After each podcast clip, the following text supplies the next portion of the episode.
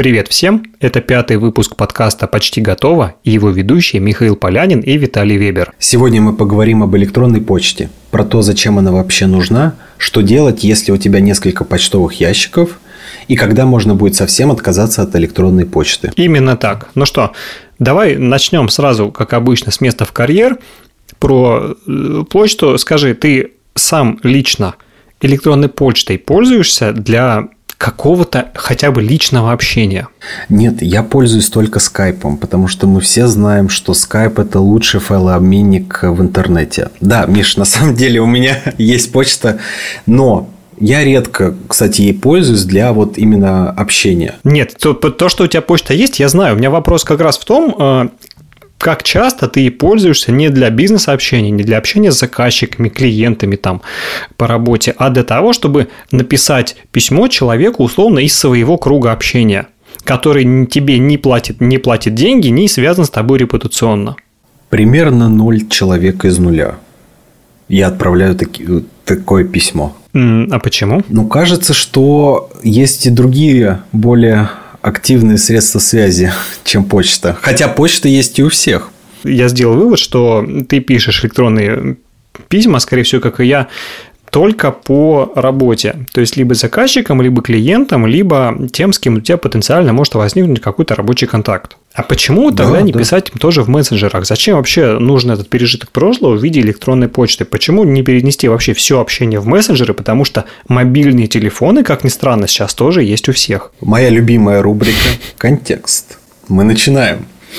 Контекст мессенджера заключается в том, что ты в любую секунду любого времени можешь дотянуться до человека. Вот он здесь у тебя рядом, вот он прям рядом с тобой сидит на стуле, и ты можешь ему написать и связаться с ним. У почты немножко другой контекст. У почты есть вот эта размеренность, то есть нет скорости. Ты знаешь, что ты сейчас отправляешь письмо, и у тебя нет вот этих галочек о том, что письмо там доставлено, хотя можно их сделать там через пиксели различные расширения и отслеживать вообще дошел, дошло письмо для человека и прочитал ли он его.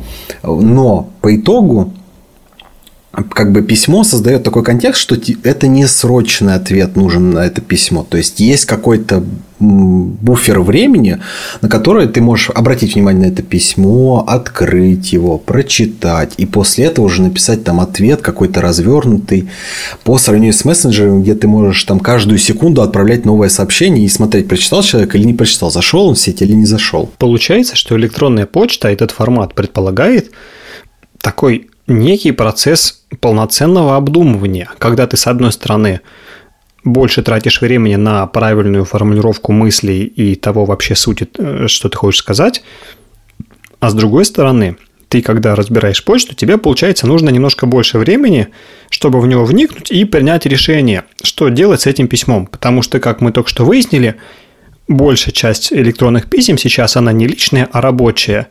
И в рабочей переписке крайне важно учитывать все нюансы. Конечно, всегда лучше позвонить, чем написать, но если нет опции позвонить, то логично, что к электронной почте мы относимся более тщательно, чем к общению в мессенджерах.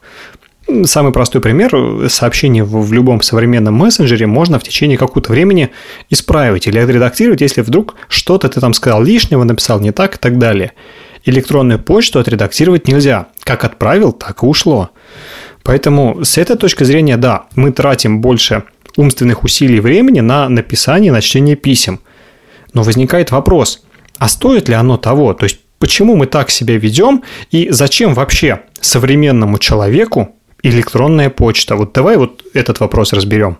Ну, электронная почта, она как бы есть у всех, и все ей пользуются для там регистрации в интернет-магазинах, в регистрации на сервисах, в регистрации в соцсетях. Ну, кстати, я тебя сейчас перебью, и, скорее всего, сейчас она есть у всех только потому, что на большинстве сайтов требуется электронная почта для регистрации.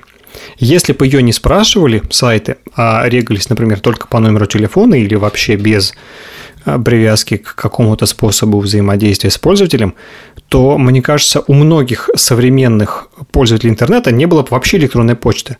Потому что кроме как для этого, чаще всего она ни для чего больше не нужна.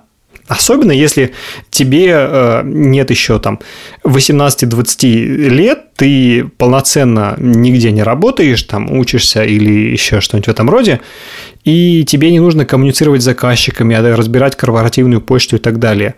Тебе хватает мессенджеров, э, прямого общения и так далее. Поэтому мне кажется, то, что сейчас электронная почта есть у всех, это вот, надо сказать спасибо всем сайтам, где нужна регистрация, в том числе и с помощью электронной почты. А за это мы благодарим маркетологов, которые через нее пытаются до нас достучаться.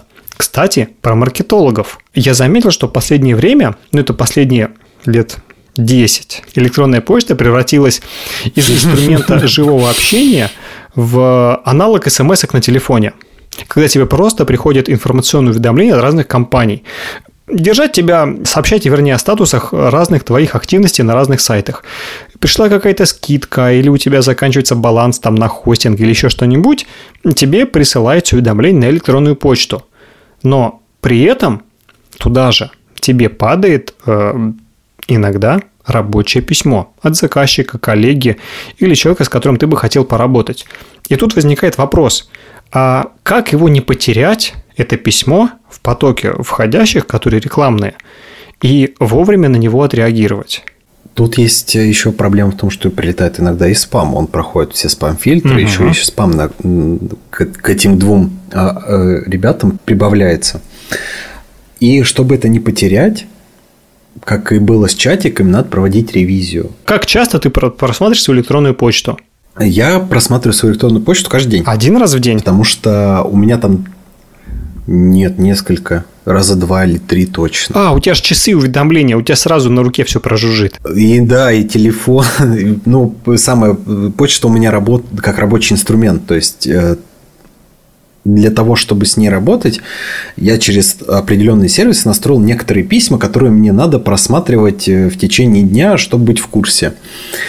А для того, чтобы проверить отписки, есть такой сервис Unroll.me, например который, который ты загружаешь свою почту, и он тебе подсказывает, что у тебя есть, например, вот там магазин э, около дома, там, например, 5 вот таких вот интернет-магазинов показывает, и ты можешь э, безболезненно посмотреть и понять. Вот за последнее время письма, например, от компании Adidas, как часто я покупал после этих писем, там, например, никогда, то в принципе можно и отписаться если не предполагаются какие-то будущие там покупки, надо срочно какую-то скидку найти, то можно спокойно отписаться и потом еще раз подписаться. Ничего страшного не произойдет.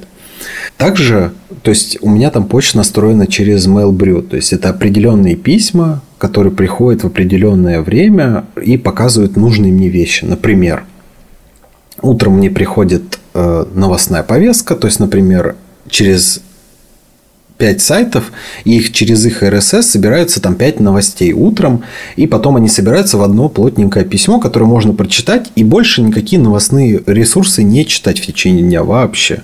Ничего, в принципе, не изменится. Слушай, это удобно. А также и есть вечернее письмо. В вечернем письме, например, есть сводка с Твиттера. Например, я слежу за несколькими людьми одновременно, и он отображает у меня в письме сразу, например, 5 топовых э, твитов за день. И таких и есть несколько подборок по разным тематикам. Например, там редактура, финансы, также есть художники, то есть там посмотреть, какие визуальные повествования используют художники. И потом там есть э, еженедельное письмо, оно приходит из RSS к блогов про маркетинг, то есть э, оно с RSS собирает последние там 5 статей и присылает их раз в неделю выходные, чтобы можно было спокойно почитать статьи за это время. Получается, ты приручил электронную почту так, чтобы он у тебя стал не отвлекающим каким-то фактором, а наоборот инструментом, который облегчает твою жизнь. Да, помогает находить новые идеи, например, да, там смотреть за новостной повесткой. И при этом, при всем, это не отвлекает. То есть, я сам выбираю время, когда посмотреть, если я выключаю теперь уведомления. Кстати, я теперь выключил уведомления после прошлого выпуска. Кстати, если вы еще не выключили уведомления, послушайте наш прошлый выпуск про уведомления. Мы там подробно объясняем, что с ними делать, какие вообще уведомления бывают и как не пропустить самое важное, если все-таки это важное вам действительно нужно не пропустить. Четвертый выпуск подкаста почти готово. Про уведомления слушайте и мотайте на ус и отключайте уведомления. Да, переходите на светлую сторону вместе со мной. Это правда очень сильно помогает. Я уже понял, да, что ты смотришь э, почту как минимум два раза в день, утром и вечером, потому что тебе приходит рассылка. Но бывают ситуации, особенно в корпоративной культуре это принято, когда почта становится аналогом чатика. И в почте возникают огромные какие-то слои переписок, где вот ре-ре-ре-ре-ре, форвард-форвард, и обсуждать какой-то вопрос, который можно было решить в чате там за 15 минут, а у тебя эта переписка растягивается на день. И понятно, что внутри компании у тебя нет роскоши смотреть это два раза в день, потому что ты будешь в таком информационном пузыре, в который не, не прилетает ни одно сообщение коллег. То есть они уже куда-то убежали все толпой, что-то порешали, а ты как слоупок вечером только об этом узнал, что от тебя что-то требовалось. Зашибись, спасибо, ребят, поработал. И возникает вопрос, а что делать людям, у которых как раз именно такая ситуация? То есть им корпоративная культура их не приветствует отключению уведомлений, и предполагается, что ты сразу реагируешь на каждое письмо, потому что оно может быть важным. Там же наверняка что-то важное, даже письмо электронное. Вот давай подумаем, что можно делать этим ребятам, чтобы их жизнь стала проще и не такой задерганной, как это требуют большие боссы в компаниях. Но самое основное, на что надо посмотреть, это где стоит, стоит твоя почта в этой вот, во всей ветке. То есть ты как просто в копию добавлен, или ты там добавлен как в скрытую копию, или это просто форвард для уведомления. То есть и, и уже из письма можно посмотреть там форвард, и ты понимаешь, что это вот просто что-то для тебя пытаются донести, и откуда-то какую-то информацию. Вот. И посмотреть, опять же, есть ли в копии начальник. Потому что если есть там начальник, и он тебя поставил, ты понимаешь, что тут есть надзор над задачей. То есть, значит, надо уделить побольше времени. Либо там, скорее всего, сама задача в письме. Либо сама задача, да. То есть, посмотреть вот эти копии, где находится твоя электронная почта во всей этой иерархии, и уже можно определяться там это стоит внимания или не стоит внимания? То есть это обычный какой-то форвард там о том, что там с какого-то числа, например, там технические работы на серверах, и поэтому там, ребята, сделайте всю работу до этого. И это можно прочитать попозже э, если это только не в этот же день и через пару часов, конечно. И в основном, мне кажется, только эти можно как-то определить срочность и важность вот письма во, все, во всей этой стопке. Во-первых, здесь можно сразу дать совет тем ребятам, у которых такая ситуация. Это проверяйте почту хотя бы раз в час. Ну, то есть сократите интервал проверок, не реагируйте на каждое входящее письмо. Если у вас в компании электронная почта – это аналог чата, и у вас настолько странное руководство, старое, архаичное, которое не может смириться с тем, с тем, что большая часть задач можно решить в чатиках, не поддавайтесь вот этой волне и сами установите для себя время реакции. Например, один час. Если случается что-то экстренно срочное, что требует вашего внимания прямо сейчас, то человек, который отправил письмо и видит, что вы не реагируете, вас наберет либо по внутреннему телефону, либо придет в офис ножками – если особенно вы работаете офлайн э, в каком-нибудь open space либо в своем кабинете. А если это не срочно, то это терпит до начала каждого часа, когда вы спокойно выделяете там 5-10 минут на разбор электронной почты. В итоге она вас не дергает в течение рабочего дня, и вы не отвлекаетесь, и тем самым экономите себе на самом деле много внутренней энергии для работы, потому что чем чаще отвлечение и переключение внимания, тем сложнее потом сосредоточиться – но тут мы затронули вторую тему – это неявные задачи в электронной почте. Очень часто мы не удаляем письма из своего ящика, потому что они, находясь там, напоминают нам, что нужно что-то сделать. Проверить интернет-заказ, э, отправить документ коллеге, э, выставить кому-то счет и так далее.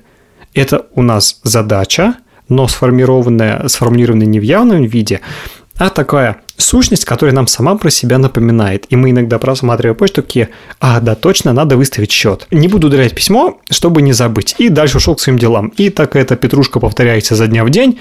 В итоге задача либо становится неактуальной и просрачивается, либо вы потом э, в режиме пламенных глаз начинаете все делать э, с очень большой скоростью и ругать себя за то, что не сделали это раньше. Как э, вот быть с этими штуками, когда тебе задача прилетает не в виде явно сформулированной штуки, а в виде некого письма, внутри которого есть информация, что хорошо бы тебе что-то сделать. Здесь мы вспоминаем наш прекрасный выпуск про чатики. Есть прекрасный лайфхак, как, что надо выписывать задачи себе отдельно, в отдельное место и закрывать спокойно письмо, либо помечать его, что на это письмо надо ответить. И в почтах, кстати, есть очень много классных штук. Звездочки, флажки, э, не знаю, приоритетности – которые можно ставить на, на письма, на отдельные, и уже после того, как вы разобрались с задачей там, в отдельном своем пространстве, переносить ее в почту и выполнять эту задачу, там, например, отправить счет, то есть вы вынесли в свое отдельное пространство, там, сформировали счет, и после этого возвращаетесь в почтовый клиент и видите, что, ага, тут и там красненький, например, флажок или звездочка над письмом, и уже визуально вам, вы быстрее находите письмо в общем потоке, или, например, переходите на отдельную вкладку и уже отправляете этот сформированный счет, например. Я бы сделал немножко иначе. Ну и как я сейчас делаю. Каждый раз, когда получаю такую неявную задачу в электронной почте, я себе в обычную тудушку, встроенную стандартную плоскую, я себе пишу, например, «А, сделать доп. соглашение, отправить тому-то, тому-то. И все. И после этого то письмо у меня остается прочитанным, непрочитанным, как угодно. Я его легко могу перекинуть в архив, просто потому, что эта задача у меня уже записана в моем списке задач. Если я уже и на него не смотрю, но это вопрос решается совсем на другом уровне, и электронная почта здесь ни в чем не виновата. Но весь момент в том, чтобы вытащить задачу из письма, облечь ее в какую-то форму отдельной задачи и после этого не терзать за то, что ты э, не разобрал весь inbox до нуля, там, или не почистил старый, или что-то не сделал с письмами, которые в нем уже есть.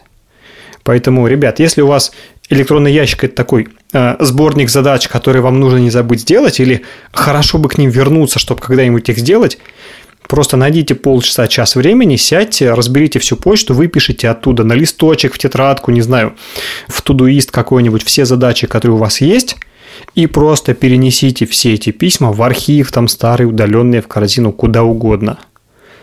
Чтобы они не маячили перед глазами, не отвлекали и не напоминали вам каждый раз о том, какой вы ленивый человек, что вовремя это дело не обработали. Наверняка у многих слушателей есть не одна, а две электронных почты. Или три. Или еще больше. Например, одна личная, одна рабочая, одна корпоративная, а одну тебе завел заказчик для работы совместно над его проектом. И иногда, во-первых, можно забыть, что у тебя больше одного почтового ящика, а во-вторых, непонятно, с какого ящика что кому писать, как не перепутать ящики при отправке и получении – и вообще, нужен ли сейчас такой зоопарк в ящиках или достаточно одного на все случаи жизни? Давай вот про это поговорим. Разные почтовые ящики – это разные контексты, где есть, например, личное, где приходят там акции магазинов, э, там какие-то новости. Давай, прежде знаю, чем, ты, остальные... прежде чем ты не углубился до конца, скажи, пожалуйста, сколько у тебя почтовых ящиков, которые создал лично ты по своей инициативе? У меня их больше десяти. Вот. Все понятно, вопрос снят. Продолжай, пожалуйста. Я достиг дзена с 10 почтовыми ящиками и больше. Вот. И разные почтовые ящики – это тоже разные доступы, например, разным проектам. Вот, и это разные контексты. И, например, личная почта это может быть сборник акций, там, новостей, а, там, напоминаний, уведомлений и остального. Например, есть там рабочая почта, какая-то основная одна. То есть там идут все уведомления, которые рабочие, там из различных программ, а, по совместной работе при, там прилетают уведомления, которые, в принципе, не нужны, потому что программы весь день могут быть открыты. И, например, есть какая-то там третья почта, к примеру, для Яндекса, потому что все сервисы Яндекса работают практически только с яндексовской почтой. Вот, и без нее не получится в полной мере ощутить все плюсы. Вот. И, например, третью почту, вот эту вот э, с Яндекса, я, например, использую для одноразовых регистраций, чтобы не засорять свою личную или там рабочую. То есть иногда можно сделать специально себе э, почтовый ящик, куда будут приходить различные давления из различных магазинов, чтобы не засорять ваш основной поток и не отвлекать вообще. Слушай, у меня совершенно другой подход. И это, наверное, хорошо, что слушатели могут послушать и решить или выбрать, что им ближе и к чему стремиться, я сейчас пользуюсь только одной электронной почтой. На нее перехожу, она у меня на своем домене. Все новые действия по регистрации сайтом, по перепискам и так далее я делаю с нее. У меня есть старая моя почта на Gmail, которой, наверное, больше лет, чем моему цифровому хозяйству. А, но я от нее плавно отказываюсь, во-первых, потому что я люблю почту на своем сервере, а во-вторых, мне просто неудобно оперировать больше, чем одним почтовым ящиком. Да, у меня есть э, некоторые почты, связанные с клиентскими проектами, а, но это немножко другое. Ее создавал не ты, ее контролируешь не ты, и это ну, фактически не твое информационное пространство. Это просто э, способ, еще один способ компании достучаться до тебя, отгрузить задач, либо сообщить о чем-то. Это еще один информационный ресурс компании. А твоя личная электронная почта, в моем случае, это такое единое место, куда сваливается все. И я один раз в день, у меня есть повторяющая задачка на телефоне, разобрать почту. Я вечером сажусь и разгребаю реально до нуля. У меня каждый вечер ни одного письма во входящем нету. Они все либо прочитаны, либо удалены. А либо, если что-то нужно ставить важные и привязанные к задаче, я просто делаю задачку, а письмо кидаю в папочку, называется «старое». Я знаю, что она у меня лежит на сервере, в любой момент я по отправителю, теме или содержимому письма могу его найти, но оно не лежит во входящем, не мозолит мне глаза, и я на него не отвлекаюсь, я на него не реагирую, когда просматриваю. И представить ситуацию, что у меня 10 почтовых ящиков, каждому из которых нужно получить доступ, периодически каждый ящик проверять и помнить, что за что отвечает, чтобы, не дай бог, отправить письмо не с того ящика или указать не тот ящик при регистрации. Это прям выше моих сил, и я, наверное, такого дзена, как у тебя, не достигну никогда. Кстати, есть еще второй момент, э, почему так может быть, когда у тебя больше одного ящика, когда э, первый ящик у тебя немножко неадекватно звучит. С игривым названием. Да, ты был молодой и зеленый гигей, сделал себе э, какой-нибудь эталонно подростковый почтовый ящик с каким-то таким... Нагибатор 9000. Да, само собой. Как, как, как же иначе? Вот. А, а потом э, бац, тебя пригласили в крупную компанию и говорят э, в конце собеседования, «А, Виталий, скиньте, пожалуйста, дайте электронную почту, мы вам расшарим наши э, доступы, и ты понимаешь, что ты не можешь отдать им почту на гибатор 9000, потому что ты сразу же перестанешь быть их потенциальным сотрудником. Ну, или как минимум к тебе поменяется какой-то статус и отношения, и ты уже будешь не руководителем СММ-отдела, или главным редактором, а очень странным человеком, который, может, и не стоило бы брать на эту позицию, надо присмотреться. Ну, либо э, алды вспомнят, э, как, почему такие ники были, поймут это все, но редкие такие случаи, конечно, что могут понять и простить за такое название. Лучше, конечно, завести уже отдельную почту с отдельным именем. Поэтому, ребят, если у вас есть почтовый ящик, которым вы активно пользуетесь, э, с названием, который может выглядеть странно и неадекватно с точки зрения работодателя, на всякий случай заведите себе сразу заранее второй почтовый ящик э, цензурный и вменяемый, который вы можете указывать. А, ну, просто такой у нас корпоративный мир, что не все с пониманием отнесутся к вашему креативному названию. Поэтому на всякий случай имейте, пожалуйста, второй ящик, а еще лучше, рубрика «Непрошный совет», перейдите на него как на основной. То есть вам не придется держать в голове два ящика, оба контролировать, вы просто будете знать, что у вас есть один ящик на все случаи жизни. Конечно, если вы не Виталий, тогда можно и 10. Да, тогда можно и 10. Но э, один такой парадный почтовый ящик иметь стоит, это точно. Ну, кстати, в скайпе это проблема, что в скайпе ты не поменяешь никак имя. Если ты его регистрировал очень давно, ну, то есть очень давно, еще в 2000-х, то сейчас поменять его абсолютно нереально, даже если ты очень захочешь. Это иногда проблема, потому что с некоторыми клиентами ты общаешься по скайпу, а скайпа поменять не так-то просто, как электронную почту. То есть завести новый скайп это прям, ну, во-первых, сейчас это геморройная проблема, судя по тому, что делает Microsoft в плане интерфейса и скайпа своего. А во-вторых, туда ты не перетащишь все свои контакты, просто потому что тебе будет вломом писать, а в часть своих контактов спросит, а кто ты такой? Потому что ты не общался с ними со времен создания, собственно, скайпа в 2000 году.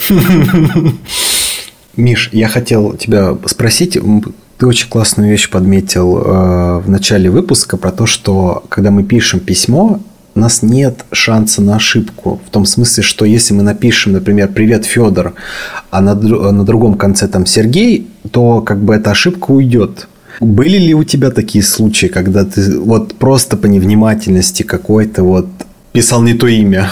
Я не помню, один или два раза накосячил с именем, и я тут же отправил второе письмо, где я рассыпался в тысячах извинений, просто потому что назвал человека другим именем, не знаю почему прям ну, не знаю почему.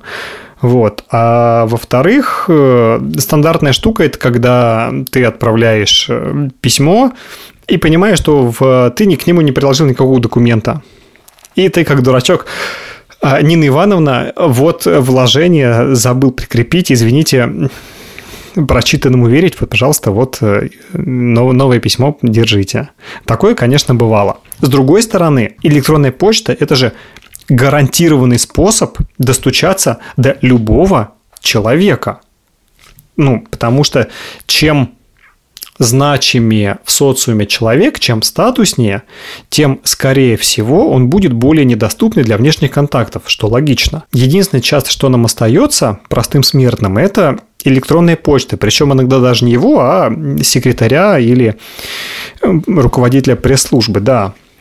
Но даже в этом случае электронное письмо все равно до него дойдет и окажется у него в почтовом ящике. Будет прочитан или нет, это, конечно, вопрос уже десятый, и мы на него влиять не можем, но то, что физически до него дойдет, это да. Поэтому еще один аргумент в пользу того, чтобы завести себе одну электронную почту и указывать ее везде, это то, что чаще всего именно этот контакт будут использовать незнакомые люди, если э, захотят с вами связаться.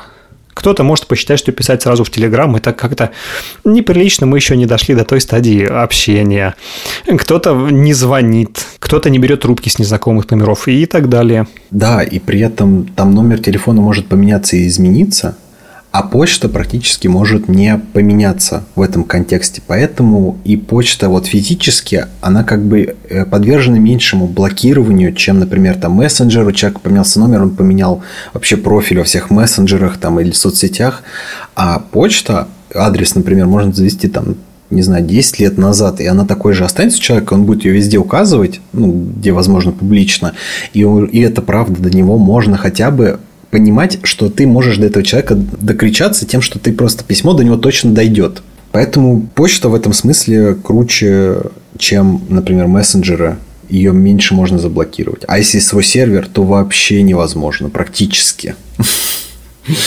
Вывод такой, что если э, у вас есть своя почта, тем более на своем сервере, пожалуйста, не теряйте от него доступы и придерживайтесь правила, что одна почта лучше, чем несколько разных для разных ситуаций. Если вам важно, а, чтобы с вами могли связаться даже там через 10 лет после какой-то публикации. Иногда бывает так, что человек написал классную статью или выпустил классный ролик, а указал свою электронную почту, ты ему пишешь, а в ответ тишина. А он просто забыл от нее доступ, или она была одноразовая, или она была одна из десяти рабочих, которые почему-то затесалась сюда. Поэтому, ребят, на мой взгляд, чем больше у тебя почт, не связанных с э, работой с клиентами, заказчиками, твоих личных почт, тем больше вероятность как-то ошибиться, накосячить, потерять доступ и, и потерять в итоге письмо, которое тебе может оказаться важным. Как-то так. Подытоживая, давай с тобой заведем новую рубрику в подкасте, называется э, «Книги, фильмы и ситуации, которые мы рекомендуем». И самая очевидная вещь, которую я могу здесь порекомендовать, это если вам важна э, интересна тема электронной почты, это книга, про которую мы уже говорили, это «Новые правила деловой переписки» Максима Ильяхова и Людмилы Сарычевой. Небольшая зеленая книга, которая выручит вас в большинстве корпоративных ситуаций и поможет при любом общении по электронной почте. Да, от меня, как всегда, сервисы, их много. Есть MailBrew, вы можете сделать себе письмо кастомное со всякими источниками, которые вы хотите мониторить, э, и соцсетями. у вас будет приходить письмо в нужное вам время, в нужном вам количестве. Unroll Me сервис. Если вы устали от писем магазинов и никак не можете отписаться от этих писем, то вы можете загрузить в Unroll Me свою почту и отписаться наконец всех магазинов и почувствовать дзен с одной единственной почтой, медитировать и почту закрывать и иметь zero inbox в конце дня. И кажется, все. Больше сервисов я порекомендовать не могу. Все ссылки и книги, о которых мы говорим, конечно же, будут в описании на той подкаст-площадке, где вы слушаете этот ролик. А на этом все. Спасибо, что были с нами. Это был пятый выпуск подкаста «Почти готово». С вами был Михаил Полянин и Виталий Вебер. Ставьте нам лайки и звездочки, оформляйте подписку на подкастах на удобных вам площадках, чтобы о подкасте могли узнать больше людей. Всем пока. Всем пока.